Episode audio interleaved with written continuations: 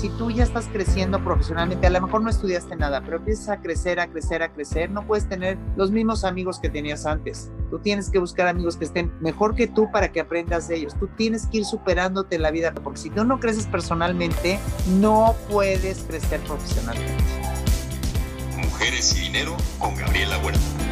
Hola, ¿qué tal? Yo soy Gabriela Huerta y en este, el último episodio de la primera temporada de Mujeres y Dinero, me acompaña Judith Guerra una emprendedora serial considerada una de las 100 mujeres más poderosas de México según la revista Expansión y quien fuera en su tiempo la primera mujer en ocupar el puesto de directora de IAT. Judith, bienvenida y gracias por acompañarnos. Gracias a ti, me da muchísimo gusto estar contigo. Gracias por la invitación, por el tiempo, por, buscarme, que eso lo valoro muchísimo. Y bueno, eh, me da mucho gusto estar con toda tu audiencia que hoy en día, bueno, a través del Zoom, a través de Internet y a través de todo lo que tenemos hoy al alcance, nos hace acercarnos a ellos y, bueno, ofrecer un poquito de ideas de todo lo que llevamos a cabo en esta industria tan maravillosa que es el turismo. Gran industria, sin duda alguna, Judith. Y para empezar, quisiera recordar que alguna vez dijiste que en los negocios la sensibilidad femenina debe tener por aliada la sensatez. Entonces, platícanos de este concepto. Mira, a ver, ese tema yo creo que es así de un programa completo. Te voy a decir por qué. Lo que yo me refiero también es, yo creo que las costumbres que uno vive, a ver, te voy a poner el ejemplo. Cuando eras niña, eh, no, tú lavas los trastes. Tú, este, no, no, no, tú trapeas. No, un hombre, ¿cómo lo va a hacer? No, no, no, tú haces. O sea, como que éramos las que, las mártires de la limpieza, ¿no? Entonces, ese mito Después fue cambiando. La mujer no estudiaba, o si estudiaba era secretaria bilingüe, ¿no? Después empezamos a ir a la universidad todos, ajá, y era algo impresionante. Es que son costumbres que ya se tenían y tradiciones, ¿no? Entonces, la mujer siempre ha sido mártir, ¿sí? Eh, la mujer siempre ha dicho, es que no tengo las mismas oportunidades en las empresas. Sí, efectivamente, yo fui a una empresa donde me dijeron, si das resultados, qué bueno, y si no, nos da lo mismo porque eres la primera mujer y no confiamos en las mujeres, ¿no? Entonces, obviamente ya es un reto, ahí ya estamos por el reto. Pero te voy a decir, yo creo que hoy en día, eso de que hacen el foro de que eh, las mujeres tenemos que triunfar, buscar la igualdad, de la, yo creo que eso se acabó. Yo creo que hay muchísimas mujeres hoy que tienen puestos directivos muy importantes, muy sobresalientes y que a lo mejor nosotros somos más de sentimientos, sí, ¿sí? Porque, a ver, la, el hombre es más frío y la mujer empieza, no, si pido aumento de sueldo, a lo mejor pierdo mi trabajo, tengo que mantener a mi familia, tengo que hacer, no lo vaya a perder y te entra más el miedo y más el sentimiento, involucramos otra cosa. Pero esa, eso de que seamos, sigamos con que no, es que como soy mujer, por eso me tratan así, a lo mejor existen algunas empresas donde hoy todavía el consejo directivo o las personas que las encabezan son gente mayor, pero yo creo que se está acabando todo eso porque tampoco nosotros somos los mismos. Tú a platica con una persona que yo tengo que tiene 50 años de edad en mi oficina y platica con uno que tiene 23 o 24 y además de todo, tú no le puedes poner las reglas tan fácil, ¿eh? Yo también he tenido que cambiar porque yo agarro y le digo, oye, a ver, esto no se hace así. A ver, esto lo voy a hacer así, ¿eh? Mira, Judith, te voy a decir, ¿eh? Yo creo que esto se hace así y te enfrenta. Y antes tú al jefe lo respetabas completamente, ¿estamos de acuerdo? Tú el jefe decía la instrucción, te gustara a ti o no, lo hacías. Y hoy, ¿qué pasa con los jóvenes? Platican en la mesa, saben de política, saben que está Trump ahorita en las elecciones, saben lo que es el virus, saben que se tienen que poner de mascarilla. Un niño te platica súper bien de todo. Y los jóvenes que están en las oficinas y que hay un cambio generacional, pues también no se dejan. Entonces, hoy la mujer, volviendo al tema que me preguntaste, hoy la mujer, ¿tú crees que se va a dejar? No se va a dejar. Lo que además para todos hoy es más fácil. ¿Te acuerdas cuando el currículum que nos decían, ay no, eh, hay que hacer currículum? No, ¿cómo te vas a cambiar cada ratito de empresa? No, yo me acuerdo que me decían mis papás, no, tienes que durar muchísimos años en una empresa, eso denota mucho de ti, ¿eh? eso es estabilidad. Hoy nadie se queda más de tres años. Yo ya entrevisto a alguien joven y sé que va a estar tres años y que a los tres años quiere poner su empresa, ¿sí? Entonces, eh, esa, esa parte de que digas, ay, no, es que a lo mejor se va a tener que quedar muchos años. Sí, a lo mejor la gente en ciertas en maquiladoras y eso se, por necesidad se va a tener que quedar. Pero para los jóvenes es muy fácil decir adiós, ¿eh? Porque no está ni apegada a un sueldo, no le importa tampoco hacer un porvenir de comprar una propiedad.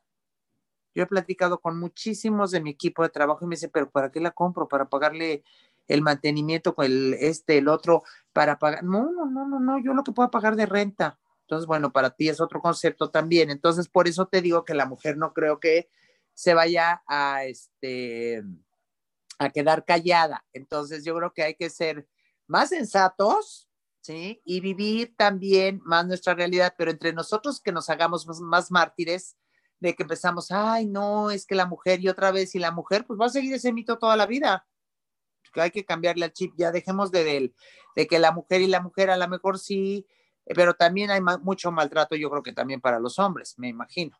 Ahora, lo que sí es que hay que ser más, eh, más sensatos y yo creo que también más debe de haber más eh, preparación. Yo creo que entre más te prepares tú o te guste lo que hagas, muchas veces sin prepararte, ¿eh? lo que si te gusta mucho lo que haces, pues te apasiona y vas aprendiendo, porque hoy te preguntaría más bien, ¿qué pasaría de lo que estudiaste en la universidad? ¿Cuánto has aplicado? Yo creo que llegas a una empresa que se dedica a administrar algo y la administración completamente diferente, te adaptas a, las políticas, pero lo que estudiaste no es lo que trajiste acá. Entonces yo creo que eso es muy importante. Entonces para mí eso es más que hay que ser más sensato en la vida y saber qué es lo que quieres hacer. Y también, bueno, la oportunidad que tienes. Yo te he tenido la oportunidad, nunca he tenido un jefe directo, han estado en el extranjero y eh, eso me ha hecho obviamente con mayor responsabilidad y mayor crecimiento, porque eso te hace crecer o te hace perderte, ¿no? Porque los resultados los vas a tener que dar, te estés en tu oficina o no. Y también otra de las cosas importantes que te, que te da el no tener, eh, que te guste tu trabajo, porque a mí me gusta mucho y voy como si fuera una fiesta, pero hay gente que no le gusta su trabajo. Si no le gusta su trabajo, lo que yo haría es tratar de hacer un reto conmigo mismo, de decir, a ver, no me gusta el trabajo, pero ¿cómo lo puedo perfeccionar ¿por qué no me gusta? Por esto y por esto y por esto, ah, no, bueno, ¿y cómo lo podría hacer yo mejor para que se hiciera el mejor sistema y no tuviera que estar arrastrando el lápiz? O sea, haría un reto, porque no a todos nos va a gustar nuestro trabajo. Yo he tenido la virtud que todos me han gustado y a mí me gusta dirigir, ¿no? Pero la verdad es de que si no tuviera un equipo atrás, pues eh, no, no sería obviamente lo mismo, ¿no? Porque no puedo hacer todo tampoco. Pero sí, ya quitarnos ese martirio de lo de la mujer, ¿eh? Totalmente de acuerdo. Y ya mencionaste a tu equipo, de tenerlo atrás y un poco de cómo lo, la importancia de irlo seleccionando correctamente, pero ¿cómo lo cuidas? Mira, el equipo, primero que nada, eh, yo creo que es muy difícil conformarlo actualmente. Hoy en día eh, te das cuenta que el, el cambio generacional, la educación que tiene cada uno es completamente diferente y va a chocar muchísimo cuando, eh, ahora sí que cuando están trabajando en conjunto, gente de mayor edad, de mayores, eh, que, que, están muy acostumbrados a planear, ¿no? Y hay gente que ahora no es mucho de planeación. ¿Cómo lo cuidamos? Es difícil decirte que no lo cuidemos, sino que le damos capacitación, le siempre estamos valorando eh, y evaluando lo que están haciendo para darles una, una mejor remuneración, no solamente económica, sino una preparación mayor que les va a servir estar con nosotros o no estar con nosotros, escucharlos, que hoy en día eh, los jóvenes los vas a escuchar porque los vas a escuchar, porque ellos se meten a la oficina, no les importa. Antes eh, decías, escribías una carta y le hablabas de usted a la persona. Hoy ellos mismos le hablan al director general de Aeroméxico y cuando tú les preguntas, oye, ¿cómo le te atreviste a hablarle? Ah, pues que nada más le puedes hablar tú. Entonces ellos ya ese, esa estructura que había de organigrama, de que no, pues tú le dices al jefe, el jefe le dice, eso también ya se perdió. Entonces, los cuidamos mucho en cuanto a enseñarles que hay, hay ciertas eh, generaciones que, que no te están este, respetando ciertas cosas que tú ya tenías, ¿no? Pero que aprendes de ellas también y te adaptas a ellos. Yo creo que todos tenemos la posibilidad de eh, hacer lo mismo, pero algunos tenemos mayores deficiencias. Entonces, al trabajar con, en equipo, esas deficiencias se opacan y las fortalezas son las que sobresalen. ¿Por qué? Porque si yo no sé hacer una cosa, pero el otro sí, bueno, lo que yo sí sepa hacer y el otro le tapo esto, pues ya van creciendo, ¿no? Entonces, al trabajar en equipo, mientras haya una integridad y haya una ayuda, pues obviamente todas las deficiencias se van a opacar. Y estarlos capacitando, hablando con ellos, eh, escuchándolos, pero bueno, no, no es fácil, ¿eh? Yo creo que de dos años para acá ha sido muy difícil para mí el, lo que es el personal. El personal, hay muchos retos, hay mucha gente muy eh, violenta, como que siente que tiene que salir adelante, que nada más viene a, aprender un poco, a dejarte un poco de lo que es, ¿no? Pero no tienen ya esa conciencia de o ese involucramiento de la pertenencia. Tú te sentías la pertenencia de la empresa, ¿no? Hoy vas a un WeWork y bueno, yo casi me desmayaba cuando llegué la primera vez aquí a la vuelta, en donde vi que a las 11 de la mañana estábamos todos sentados con cerveza.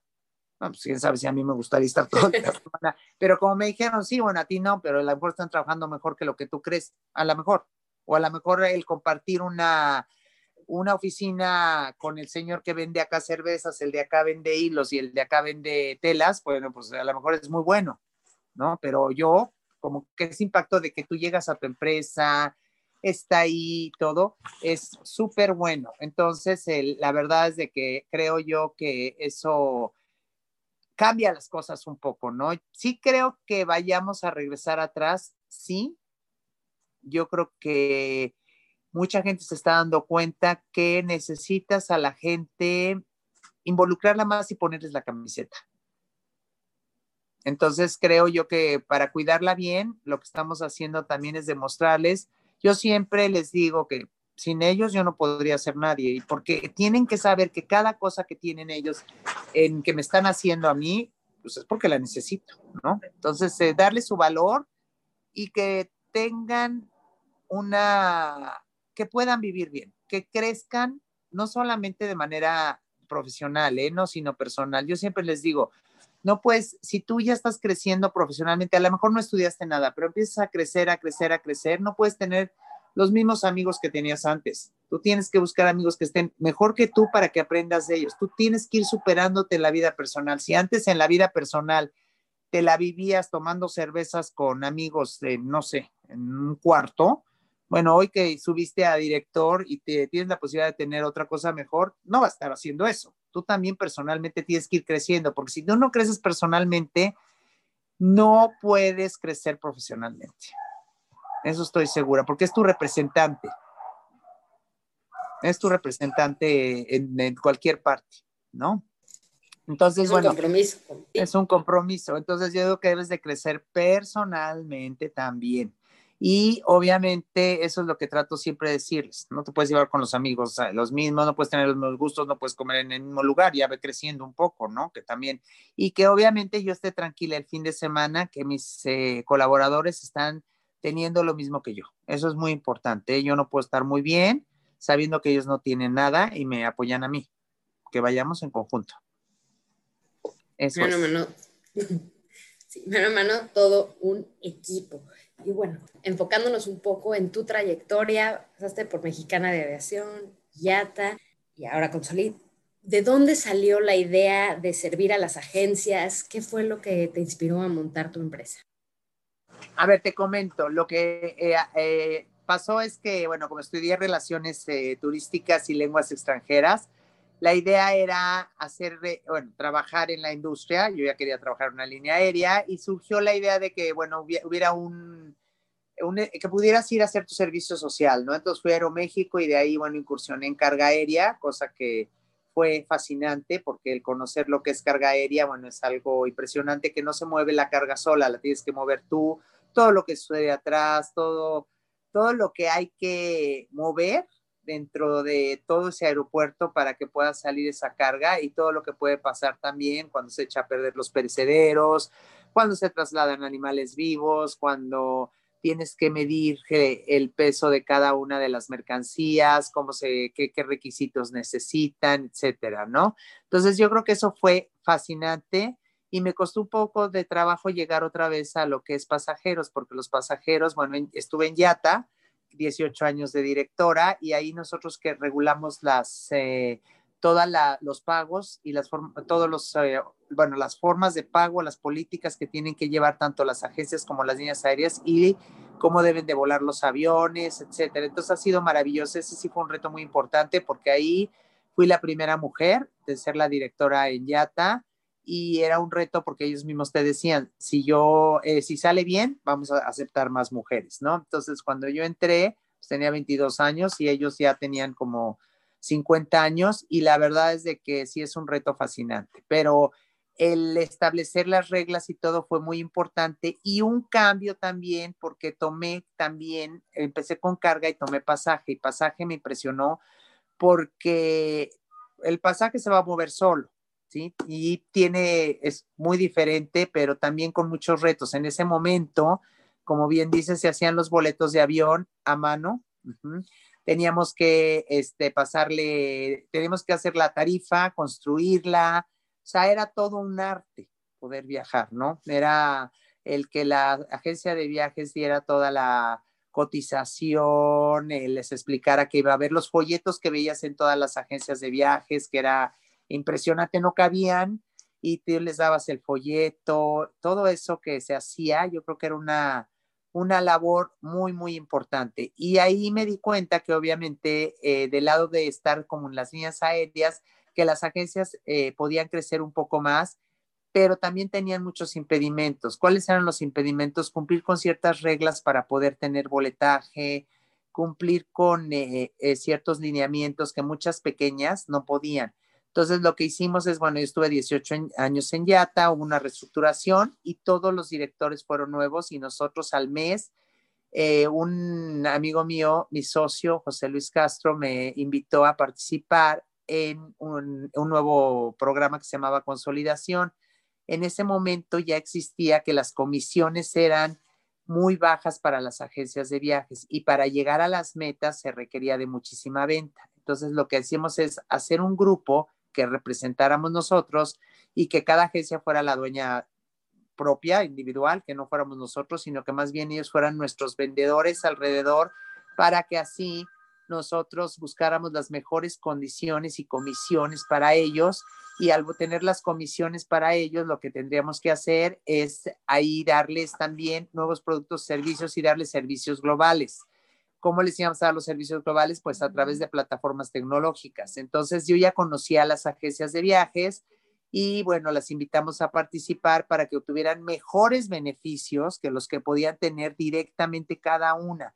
Y te algo muy fácil, por ejemplo, tú llegas y me dices, me quiero ir por Air France y yo te digo, ay, no, vete por Aeroméxico. Bueno, pues me vas a decir, oye, a ver, no, quiero irme por Air France. Entonces, a lo mejor yo no tengo negociación, de comisión. Entonces no voy a ganar nada. Entonces la idea era de, que tuvieran comisiones con todos los proveedores de servicios y que escojan la que quieran, pero que saben que van a recibir algún ingreso, ¿no? Porque de eso se vive. Y lo mejor es que, bueno, tenemos ahora, hasta el día de la pandemia, tenemos 1.200, eh, o el día que empezó, 1.200 agencias de viajes, nada más hemos escuchado que van a ser 10 las que vayan a cerrar y en las demás no, esperemos que así sea, o muchas ya se van a quedar en su casa, pero el, también hay 4.500 usuarios que tenemos en la plataforma y sabemos que tenemos un gran compromiso, porque si no hacemos una buena negociación, pierde el trabajo tanto el empleado, todos los empleados que trabajan directamente e indirectamente, y también el dueño de la agencia. Entonces, hay un compromiso muy grande por parte de los tres socios a a seguir haciendo negociaciones, a dar nuevas plataformas. ¿Qué hicimos ahorita? Cambiar la plataforma a fin de que tengamos una mejor plataforma al servicio de las agencias de viajes, ¿no? Que esa es la, esa es la idea. Entonces, por eso surgió lo de las agencias, porque como yo ya trabajaba con ellas y conocía sus necesidades, al momento que me invitan a este proyecto, pues me doy cuenta que el proyecto no era solamente para agencias chicas, era para agencias grandes también. Entonces eh, lo hicimos y hemos tenido gran éxito. Somos el primer lugar de ventas de la República Mexicana Y creo yo que con la capacitación que damos, con todas eh, eh, las herramientas que hoy tenemos, pues eh, los hemos ayudado bastante y ellos también a nosotros. Sin ellos, nosotros tampoco existiríamos, eso está clarísimo. Y sin mi equipo de trabajo, ¿no? Porque yo no soy especialista en ninguna de las ramas, pero conozco lo que se tiene que hacer, pero tienes que contratar un equipo, el cual pues va a dar el, va a hacer que se conserve al cliente. Yo puedo traer a muchas agencias, pero si no tengo el, atrás de mí un equipo, pues que me fortalezca, pues no voy a ser nadie, ¿no? Y tenemos otra línea de negocios también bien interesante, ¿eh? que es la de agencias en línea. Nosotros tenemos dos tipos de agencias, la agencia que es la agencia de viajes en toda la República Mexicana y la agencia en línea. La agencia en línea son extranjeras, tenemos presencia en Asia, en Europa, en Sudamérica en Estados Unidos y Canadá también, en todas partes del mundo y les ofrecemos todo nuestro inventario de productos y servicios a ellas. Y bueno, también eh, hemos, eh, en lugar de que ellas vengan a posicionarse a México y a competir en, este, en desigualdad con las, ah, con las agencias porque tengan un mayor poder para poder establecerse y una mayor promoción en línea, nosotros lo que hacemos es invitarlas a que participen con nosotros y compitan con las mismas tarifas y con los mismos productos y servicios que hoy tienen las agencias, para que eso limite un poco el que vengan y la globalización haga que desaparezcan las agencias, ¿no? Entonces esa labor también la hemos hecho con gran éxito y bueno, ha, ha sido muy buena porque en el tiempo en, el que iniciamos hace 15 años con Solid, fue en el 2005, iniciaban las agencias en línea y iniciaban muchas agencias también transnacionales en México. Entonces tenían mucho miedo las agencias de que no pudieran eh, tener la misma inversión para poder crecer. Entonces eso ha mantenido muy bien.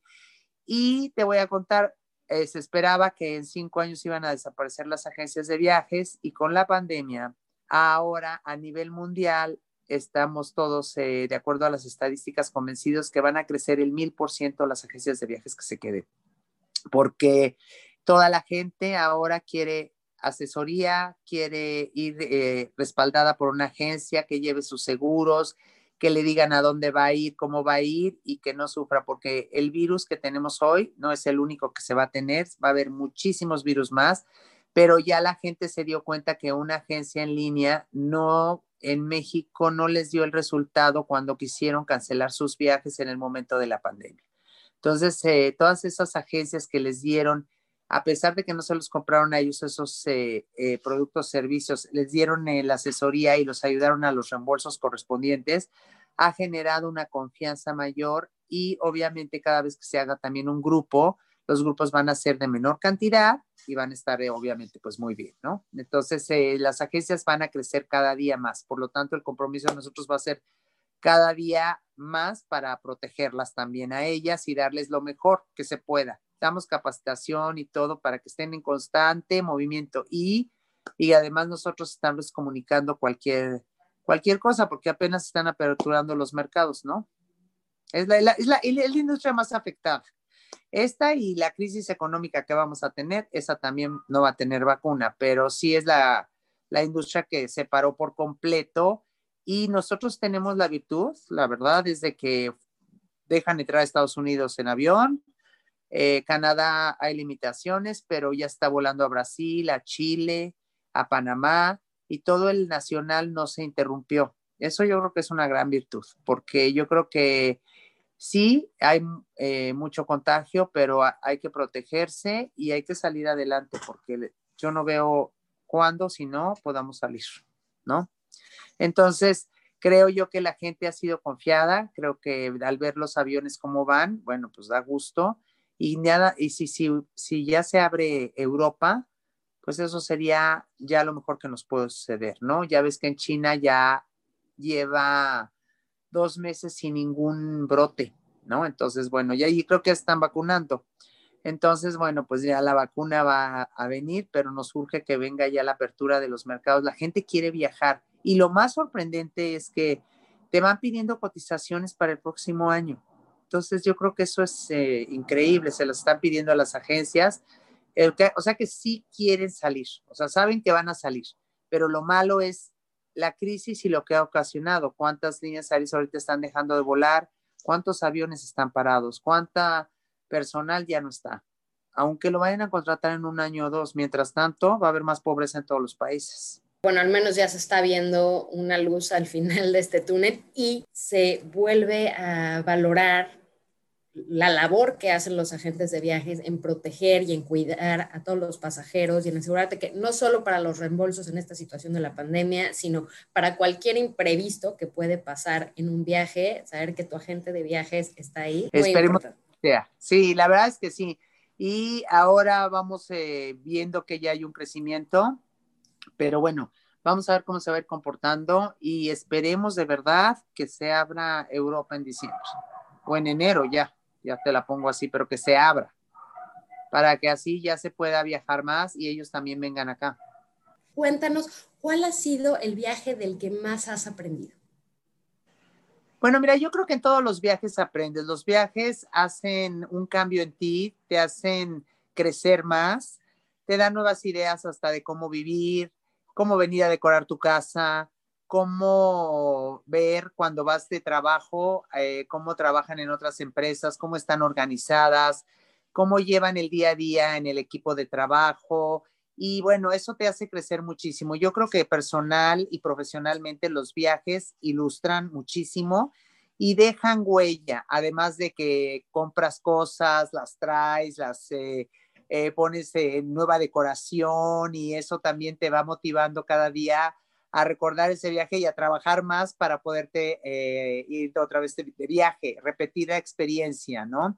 Entonces creo que tanto en la vida profesional como en la parte cuando vas de trabajo, como en la personal, pues te, te, llena, te enriquece, te hace tener nuevas ideas. No es lo mismo que nada más estés eh, conviviendo con gente de tu oficina o en empresas aquí en México, sino cuando tú vas a visitar empresas, te das cuenta de que tienen otras estrategias, eh, otras plataformas nuevas y la verdad es de que eso hace muy enriquecedor todo lo que hoy nosotros eh, podemos hacer, podemos tener y cómo podemos crecer también en la, en la manera personal, hasta comprarte la ropa, ¿no? Te cambia, te cambia la vida porque te sientes muy bien, te sientes diferente y las costumbres también, a lo mejor prender el incienso, oír un mantra, eh, son cosas que van haciéndote en la vida algo diferente y que no solamente te embotan en la parte de estar en tu casa y teniendo tus propias costumbres a las costumbres de las familias, ¿no? Pero no solamente salir al extranjero, también en la parte nacional,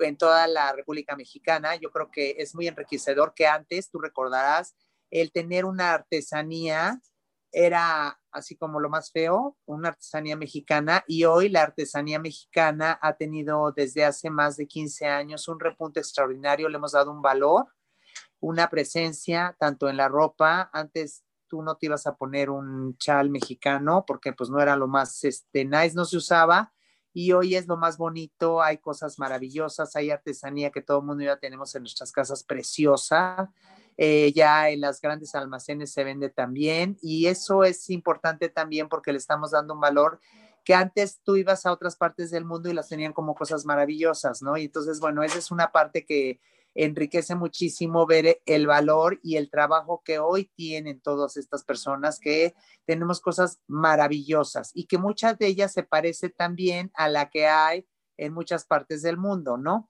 Entonces, que a la larga, pues todo conlleva a lo mismo y, en la, y también te enriquece muchísimo el ir en la parte nacional y conocer el país. Yo creo que somos un país rodeado de mar extraordinario, eh, no solamente las playas, los pueblos mágicos, todo lo que tenemos en el interior, nada más el ir a Jalisco, el ver todo lo que hay maravilloso, bueno, pues te enriquece muchísimo y te das cuenta que tenemos una gastronomía extraordinaria, una historia maravillosa, qué iglesias tenemos, qué museos tenemos y que hoy ha crecido algo importante, el 75% el eh, flujo, el, o sea, el tráfico que hay de los mexicanos viajando dentro del país. Yo recuerdo que cuando fuimos a, a, Europa por primera vez, había gente en España que nunca había salido. El 75% de los españoles no salen, sino que veranean dentro de su territorio, en su país. Y eso, y conocen perfectamente bien. Nosotros era al revés. Nosotros el 90% cuando salíamos de vacaciones salíamos al extranjero y nunca visitábamos nuestro país. Entonces, también, bueno, influye mucho la infraestructura carretera, eh, las, eh, todo lo que hay de comunicaciones hoy en día a nivel de aviones, eh, los autobuses. Entonces, eso hace que también nos haya acercado más, pero la promoción y que hemos valorado más el mundo desconocido que tenemos, tener esos lugares que muchas veces ni conocemos. Los que se hacen famosos son los que tienen el presupuesto para promoverse, pero en realidad hay lugares recónditos, un México desconocido, que no conocemos hoy y que está presente ahora porque hay mucho más información en Internet, la gente está mucho más preparada, es mucho más exigente y bueno, hace que quiera conocer lugares diferentes. Eso es algo muy bueno y también hace más difícil la labor de la persona que asesora a las, a, a las personas que viajan porque la gente ya está más preparada y quiere viajes más cortos. ¿Qué hacíamos antes? Salíamos de viajes muy largos, ¿no? Si salíamos al extranjero era cruzar el charco y eran 48 días y no te acordabas cuando veías las fotos de ni dónde estabas. Hoy en día quieren ir una semana, pero una semana a visitar un solo lugar, pero que lo conozcan muy bien. Entonces eso hace la diferencia de que la gente obviamente, bueno, no estaba tan preparada y tampoco había tantos recursos para en línea para conocer más, ¿no? Pero bueno, yo creo que el doméstico ha crecido muchísimo eso es muy bueno.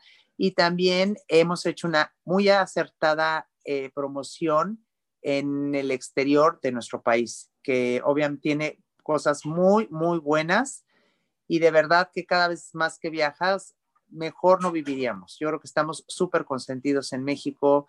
Eh, podemos, si trabajas, puedes vivir muy bien. Tenemos eh, ayuda, el que podamos comer en todo tipo de comida, el que eh, podamos eh, ir a trabajar, tengamos eh, tantas oportunidades, bueno, pues yo creo que eso sí también nos cambia, ¿no? Y que el, las reglas no sean tan estrictas como en otros países, ¿no? Como es en el caso de Ginebra, ¿no? Que la verdad es que las reglas son tremendas, ¿no? Entonces yo creo que hay muchas oportunidades aquí y es por ello que también tenemos mucha gente que se ha venido a vivir acá, ¿no? ¿Cuántos inmigrantes hay acá en México? Muchísimos, yo creo, ¿no? Pero bueno, las oportunidades hay para todos y yo creo que ese es algo muy bueno. Y México está considerado como uno de los mejores países para viajar. Para viajar, para venirse a vivir cantidad de inmigrantes extranjeros y cuando vas a los pueblitos te encuentras que hay muchísimo más turista de fuera descubriendo este México tan maravilloso que tenemos que visitar más. Y bueno, Últimamente ha sido complicado el tema de los viajes por la situación coyuntural con la pandemia, pero cuéntanos, ¿a dónde te gustaría ir en tu primer viaje post pandemia y por qué? Mira, si fuese un viaje largo, me gustaría, yo acabo de ir hace dos semanas a Cancún y la verdad es de que estaba yo fascinada de ver que había un tráfico aéreo impresionante, que tenía, había muchas líneas aéreas que estaban llegando, que estaba lleno de brasileños, de europeos, de mexicanos, me dio muchísimo gusto. Y yo creo que, bueno, eh, disfrutar de una playa, pues yo creo que todos queremos, el estar encerrados, ha sido muy diferente. Y en el extranjero, creo yo que me gustaría repetir a mí eh, o Turquía o la India. Creo que son, son, fueron viajes que marcaron mucho, pero bueno, cada uno tiene algo muy bueno. Si tú me preguntaras cuál ha sido tu mejor viaje, pues ¿no? te contestaría, yo creo que todos. Todos han sido una experiencia diferente.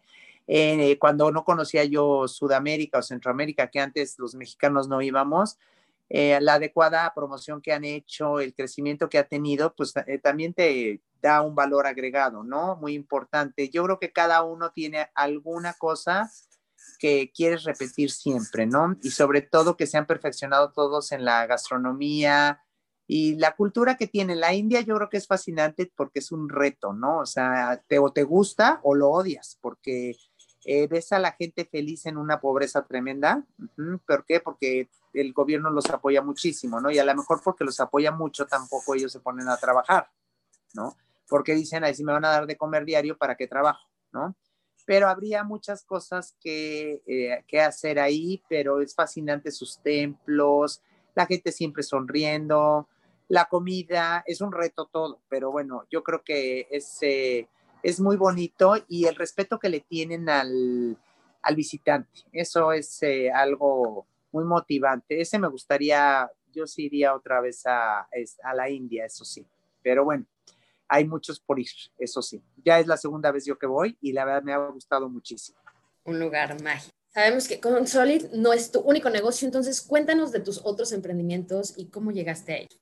A ver, mira, yo tengo unas bodegas de eh, que vas a almacenar tú solo y esas se me ocurrieron porque un día estaba en Estados Unidos y vi que había muchísimas bodegas y dije, ay, no sabes qué, yo creo que en México va a haber una gran necesidad porque hoy en todo Polanco, en todo Reforma, en todos lados ves que hay mucha oficina.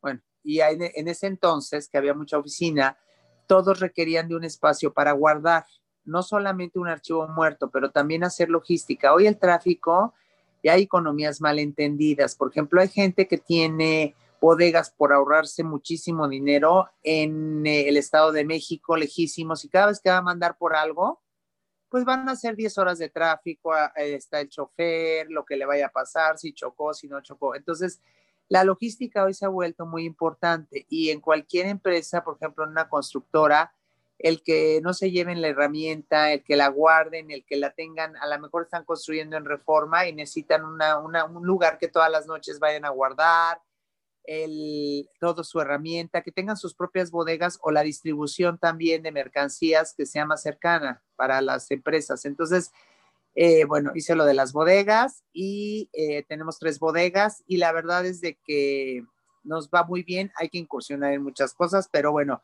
va bien, no se aceptan ahí, este, obviamente, ciertas cosas, perecederos y demás, pero el caso es de que obviamente es un negocio muy diferente al del turismo, pero también muy interesante y te das cuenta que la gente también quiere liberar más sus espacios, quiere pagar menos rentas, entonces, ¿cómo los va a hacer? Teniendo cerca lo que necesita, los vestuarios, los juguetes, es increíble todo lo que se puede guardar y eso ha sido, ha, sido muy bueno y ahí tengo un equipo de trabajo pequeño, pero la verdad es de que muy bien controlado en ese momento, eso creo yo. Y luego el de la fundación, que bueno, mi, me fascinan los perros, yo tengo 19 perros aquí en tu casa y obviamente me encantan y bueno, la verdad es de que yo creo que los perros si se pudieran dar de comer, no necesitarían de nadie de nosotros. Y a raíz de eso también una amiga del colegio eh, ahora es la procuradora de, protección animal y ambiental. Y Eda Fernández también nos ha ayudado muchísimo para poder investigar y además saber quién hace el maltrato de los perros, irlos a recoger de manera inmediata. Y con gran satisfacción, mucha gente que aun cuando tenga un perro ya le da la oportunidad al otro, porque tener uno le inyecta felicidad al otro, el que le pongas otro. Eso es una realidad. Y que le des croquetas a uno, le puedes dar alimento, no te va a pasar nada ni te va a quitar más al otro. Lo único que te va a costar más es irlo a sacar a pasear y ya, pero que son animales de compañía preciosísimos que te dan, tenemos gatos también, ¿eh? hemos también eh, adoptado caballos, salvado caballos del maltrato y ellos eh, se han ido a, lugares de una persona que nos contactó luego, luego que ella tenía ahí un, una, como un, como un albergue de caballos, un santuario, y la verdad, bueno, es muy bonito verlos que despiertan y que están felices, pero felices, pero es increíble. Del sufrimiento que tenían, los ves en las mañanas que te mandan videos de que están corriendo, de que están fascinados. Entonces, bueno, pues es otra satisfacción también. Y bueno, los gatos, que obviamente también hay muchos. Y los perros, que es a lo que más nos enfocamos. Tenemos un albergue en, eh, está cerca de los, eh, de ahora sí que de Lerma, y ahí nosotros lo que hacemos es buscarles hogar y bueno, recoger y recoger y dar y buscarles hogar a los perritos y que nos apadrinen a también a los perritos porque una, una vez al mes, ¿no? Que son 800 pesos para que nos den alimento y nosotros tengamos alimento para ellos, los vacunamos, los esterilizamos, los entregamos con todo el protocolo del mundo, le damos seguimiento y si no se acostumbra el perro, lo quitamos y, este, y luego y mandamos a otro, pero tienen aparte muchísima educación, tienen mucha, eh, los ayudamos muchísimo psicológicamente para que cuando lleguen a las casas sean muy, muy felices. Y esa labor, bueno, esa es la que me encanta, me fascina dedicarles tiempo, el ir a pasear a mis perros me encanta y que son muy cariñosos y que están contigo en la enfermedad, en la salud y la satisfacción también de que hay gente que te dice, mándame al perro más feo, por favor, al que no va, no me mandes fotos, tú mándame al que tú creas. Bueno, me dice nada más que se lleve con otro y no sé qué. O la otra que te dice, mándame a un perro que tenga más de ocho años para que se vaya antes de que nosotros este, vayamos a fallecer. Y la verdad, bueno, dices que bueno, porque los grandes regularmente te dicen, ay, no, yo quiero un cachorrito, ¿no? Entonces, bueno, pues eso se vuelve así. Pero bueno, esa es la otra incursión. Y la otra es que eh, la verdad es que me fascina lo de la moda, me encanta, todos los días me he visto de cóctel porque me fascina, así tenga un evento no tengo un evento, voy este, disfrazada de cóctel, a lo mejor porque en la escuela no nos dejaban colgarnos nada y este, me cuelgo hasta el molcajete.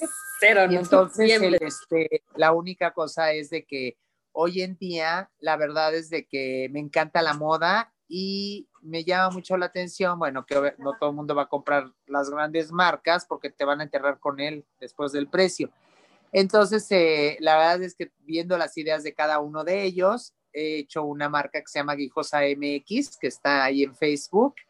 Y eso, con todo lo que vamos este, ganando, lo voy dando a la fundación. Hacemos, hago ropa. Eh, ayer hice una presentación el, eh, hacemos este, bolsas artesanales, eh, pero muchísimos diseños de moda, todos, y me causa gran satisfacción porque hay amigas que antes no se ponían nada y ahora quieren ponerse absolutamente todo. Entonces, eso también me gusta muchísimo. Y eso creo que me apasiona mucho. ¿eh? Me gustaría poner una, una tienda de, de, lo de la ropa para que así ya se vendiera más fácilmente. Pero explica, tenemos tres piezas de cada una porque conseguimos ciertas piezas que se venden en el extranjero y que traemos acá para que se puedan eh, incluso poner como aplicaciones a, la ropa que está aquí, ¿no? Entonces, como la verdad es que muy bien y hemos conseguido gente que nos ayuda para que nos manden este cierto material. Entonces, esta, esta, esta también me, me apasiona muchísimo. Esa es la otra cosa que hago. y ya. Súper interesante. y ya, nada más. Muchísimas cosas. ¿Y cómo te enfrentas tú a los retos laborales? Ay, mira, los retos laborales son muy difíciles porque en el momento en el de tener 100 personas de equipo, de trabajo y todo, eh, era un reto muy, muy importante también.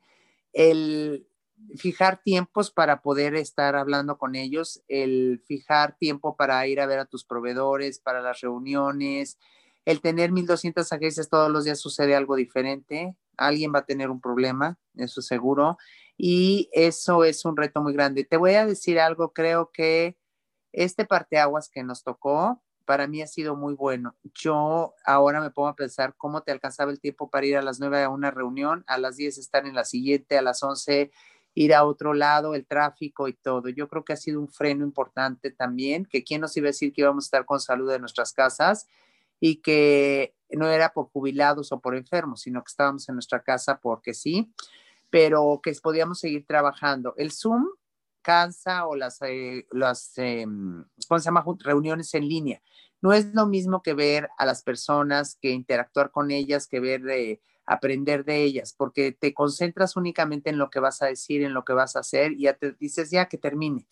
Pero la verdad es de que es un reto importante, me permitió tener un acercamiento con, eh, con mi personal que no lo tenía, con algunos sí, como sabes, siempre piezas clave, las cuales tú tienes un acercamiento constante, estás platicando con ellas, estás intercambiando, pero hay gente que está atrás del escritorio que está ahí yo hice un café internet con cada uno de ellos para conocerlos, saber sus costumbres, conocer a la familia, porque dije, bueno, es una buena oportunidad también de saber con quiénes estamos, ¿no?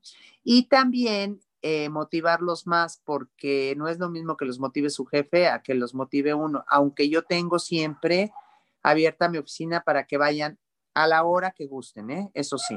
Entonces, pero a la hora que gusten y que yo esté. Pero la verdad es, yo creo que íbamos a marchas forzadas yo creo que la globalización, el parchar todo, el, ah, no, ya hicieron esto, ah, no, tú pon esto porque la competencia ya dijo. Pues ha sido un freno también para ponerle, ahora sí que, ahora cemento a los ladrillos, que yo creo que los ladrillos en todas las empresas estaban puestos como se podían y hoy ha sido el cerrar, una cortina y volverla a abrir para saber qué es lo que eh, nos faltaba y de qué manera podemos hacer más sólida la empresa con mejores eh, elementos, ¿no? Eso es lo que creo yo que se tendría que valorar. Para mí se ha sido muy importante también el darme cuenta cuál era mi nómina, cuáles eran mis gastos, cuáles es, eh, qué deficiencias tenía. Todo eso es muy importante. Y también de ver, me ha dado oportunidad de ver qué personas deben de estar en mi equipo y qué personas no porque te das cuenta muchas veces de las eh, deficiencias o de las fortalezas de cada uno de ellos, ¿no? Muchas veces no tienes esa oportunidad, aunque tengas estrategias, tengas alguien de recursos humanos y demás, ¿no? Entonces, eh, ha, yo creo que ha sido muy bueno el que estés en tu casa, el que también te des cuenta que no estabas y que no había ni control, pero que tú creías que había control. Y obviamente el darte la oportunidad de a ver de qué manera queremos trabajar ahora y cómo queremos resurgir, porque el resurgir no solamente vamos a, vamos a vivir a vamos a volver, perdón, a la vida cotidiana, pero no a la normalidad. Todos cambiamos, hoy se van a hacer equipos, no todos vamos a, en, eh, en todas las empresas, muchos ya van a dejar gente que su casa, Ajá. otros no. En mi caso, yo ya tenía planteado que una vez a la semana se quedaran en su casa, que te lo van a agradecer siempre, o dos veces a la semana, pero creo yo que sí todos deben de estar yendo a la oficina, ¿no? ¿Cómo van a ir ahorita por grupos, yo creo, eh, para que no haya infectados? Pero también ya cambió eso de que te vas dos horas a comer a la calle, regresaban. Yo creo que todos ya van a valorar más el trabajar corrido, el salir más temprano, el salir a diferentes horarios, que no salga todo masivo. Claro, somos tantos en el mundo, hoy aquí en México, que bueno, siempre va a estar lleno el transporte público, ¿no? Pero sí que no tengan riesgos y sobre todo también el ver eh, que también nosotros tenemos que tener cierta integridad. Tú sabes que nosotros no estamos preparados para trabajar en casa. ¿Cuánta gente hoy en día te dice que está sentada aprendiendo la computadora y no está y no la puedes controlar.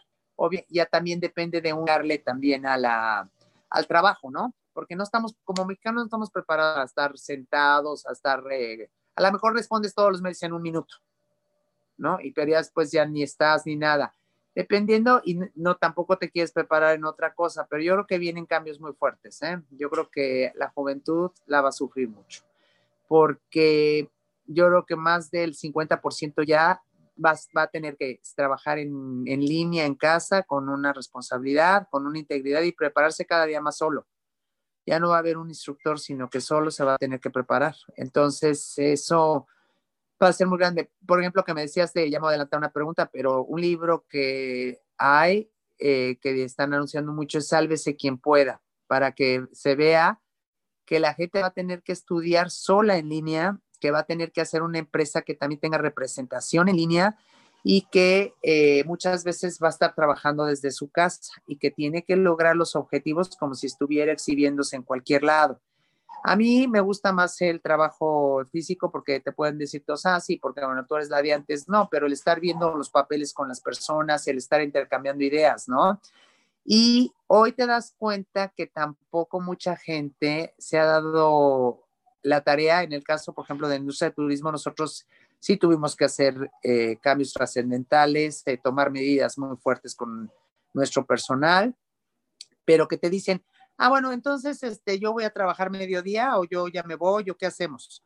Entonces te das cuenta que ellos creen que todo el mundo va a tener trabajo mañana, este, y en lugar de decir, oye, a ver, bueno, nos tenemos que apegar todos a lo que estamos viviendo, es pasajero, sí va a ser pasajero, eh, pero bueno, que todos tenemos que apretarnos un poco para salir adelante, ¿no? Entonces, muchas veces no hay conciencia.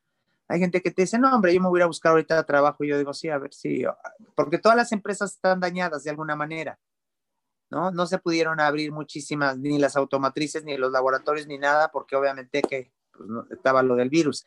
Pero yo creo que te, te lleva mucho a, a reflexionar muchísimo y también a darte cuenta que no tienes que estar todo el día corriendo, sino que ya hay tiempos, ¿no? Que para todo va a haber tiempo, porque lo estamos viendo ahorita, ¿no? Que para todo hay tiempo, que eh, hay que dedicarse más a, al, al personal, a la oficina y todo y distribuirte mejor, ¿no?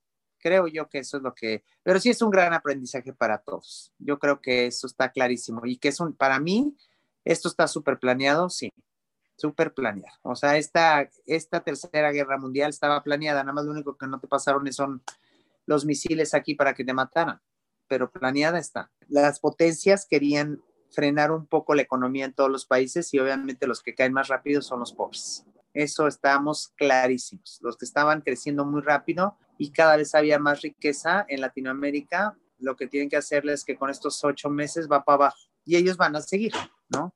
Pero sí con un virus, sí. Entonces, creo yo que esto eh, lo tenían estructurado y que las potencias van a seguir siendo potencias. Yo te apuesto que Estados Unidos y Rusia y ellos opción de acuerdo dijeron, a ver, vamos a frenar esto. Empecemos con que tú te pones, luego la pones, que se le fue de la mano a Estados Unidos, a lo mejor se le fue, pero que no pensó Trump que le iba a afectar tanto también. Pero vamos, era, sí creo que estuvo muy bien planeado y que obviamente los que se van a fortalecer más son ellos y nosotros no. Y o la otra es que las eh, farmacéuticas tenían, necesitaban mucho, eh, mucho dinero y que no estaban vendiendo porque obviamente cada día tú sabes que hay más este, longevos, ¿no? Entonces, además te cuidas más, entonces no necesitas tantas medicinas y que han de haber dicho, yo te paso el 50% del ingreso si me creas venta de medicinas y de todo, ¿no? Pero bueno, eso es lo que creo yo que está súper bien planeado y súper bien hecho. Pero bueno, no sé cómo lo ves. Tremendo. Pero bueno, volviendo a ti, cuéntanos, ¿qué título le darías a este capítulo de tu vida? a este capítulo de la pandemia? De la pandemia o de los últimos dos años, o está terminando, o está a punto de empezar otro nuevo. ¿Cómo te sientes? Aquí, eh, bueno, eh, en un resurgir. La pandemia es una parte que nos está afectando a todos, pero tu vida personal, ¿qué efecto yo le digo, no, en, en este capítulo, bueno, sí que hay un cierre y una, un ciclo que se cerró Sí, eso está clarísimo. Se cerró un ciclo, estamos empezando uno nuevo. Le llamaría resurgir. ¿Por qué te voy a decir por qué? Porque me acordé de eso. Porque eh, mientras estaba el otro día paseando a mis perros, este, me acordé de que dije, ¿cómo nos haremos famosos, mis amigos y yo? Ah, ya sé, vamos a cantar una canción. Entonces hicimos un video de Color Esperanza. Entonces después eh, yo dije, bueno, hay que seguirle, todo el mundo me preguntaba, ¿y qué sigue? Y muchos estaban en Atlanta o estaban en Dallas y lo hicieron desde allá y total que nos los hicieron y todo y bueno, quedó súper bien. Después nos mandamos a hacer playeras y todos vinieron acá, los que sí vivían aquí. Entonces después dije, ahora qué vamos a hacer? Todo el mundo me preguntaba y dijo, ay, bueno, que estábamos aburridos en nuestras casas, dormidos y de repente despertamos y, y ya estábamos viajando, estábamos en el avión y empezamos a viajar en alfombras voladoras, eso se me ocurrió y lo hicimos y fue también obviamente muy divertido, pero cuando llegamos nos los hicieron en una televisora muy famosa de aquí, que conseguimos que nos ayudara y me dice el policía, bueno, pero ¿a qué telenovela vienen? Y volteo yo, nos dijeron que eran súper estrictos para entrar, bueno, ya tenían nuestras identificaciones, pero no, no sé qué telenovela y le pongo resurgir, porque bueno, para nosotros, y me digo, no la conoce, digo, es la que vamos, venimos a filmar. Y la verdad es de que al capítulo le podría resurgir, porque es un resurgir, vamos a resurgir de una manera diferente y nosotros vamos a ser muy diferentes. Y nuestro equipo de trabajo también, ¿eh? Hay mucho equipo de trabajo de nosotros que, eh, por ejemplo, 10 o 15 que han decidido que eh, se van a ir a vivir fuera, que ya no van a trabajar con nosotros, que quieren emprender otro negocio. O sea, el tiempo que han pasado solos también o pensando en lo que tienen y en lo que hoy son, es muy válido también a decir adiós, nos vemos no me había dado cuenta que no quería estar, ¿no? O que quería hacer otra cosa. Entonces, eso es un cambio, yo creo que impresionante y es un, va a ser un resurgir, pero con muchos retos también propios. Por eso dicen que ahora hay muchos, este, gente yendo al psicólogo y al sociólogo porque les ha entrado unas depresiones tremendas. Pues a lo mejor así es y a lo mejor también es un resurgir con muchos retos va, a haber muchos retos, hay que ver cómo reacciona también ya el personal. Y no es lo mismo ser la dueña de la empresa que este, formar parte del equipo de trabajo, ¿no? Porque a lo mejor yo sí estoy muy convencida en lo que hago y en lo que se tiene que hacer, pero a lo mejor hay gente que es muy válido que te va a decir, nos vemos, ¿no? Porque yo también quiero tomar otro camino, ¿no? Sí, desearles mucho éxito y que estén muy bien. Ahora, regresando al tema de tus hábitos y de cómo tienes que ir creciendo personalmente, cuéntanos cómo es tu día a día. Ah, bueno, mira, yo en la, bueno, me levanto si tengo alguna reunión, sobre todo si tenemos reuniones en la mañana, muy temprano, porque en otros países hay una diferencia horaria. Después, que te digo? Me tomo mi cafecito, veo el mañanero, a ver qué nos cuentan, porque hago un reporte en, este, en Facebook. Entonces hago el reporte. Y después de eso, algunas veces, ¿eh? hoy no lo hice, por ejemplo, y después de eso, el lo que hago es, bueno, ya eh, salir, camino siete kilómetros con este, con dos perros que tengo, los otros van a su paseo, camino, porque si no caminara, bueno, ya, yo creo que llegaría y me sentaría, y camino con ellos siete kilómetros, regreso, a veces paso ahí a la iglesia, que está abierta, y el, eh, ya nos regresamos y ya me pongo a trabajar, me pongo a ver cuáles son los pendientes tanto de mi mail, las reuniones que voy a tener, etcétera. Tomo clase de piano, eh, en la, por ejemplo, a mediodía vienen, a veces vienen amigas mías de la industria que vienen a, almorzar, intercambiamos ideas, casi siempre como vienen tarde, como a las cuatro y media o cinco, ya me dicen qué es lo que está pasando y demás, o hay veces que me pongo a hacer los diseños de, de, la ropa, eh, y después de eso también me digo lo de la clase de piano, en fin, mil cosas que hay que hacer para que todo esto salga. Voy al súper, regreso, voy a visitar a, a, mi oficina porque tenemos alguna reunión que nos a veces hay y que son muy escasas y también hemos, este, voy me doy una vuelta, digo, quedo con amigos a desayunar, a comer, eso tengo que decir que últimamente así estoy haciendo, pero bueno, obviamente tratando de compaginar todo y de estar también muy pendiente de, del gobierno corporativo, de mis socios, de dar las explicaciones, eh, las, eh, cuánto ha bajado la venta,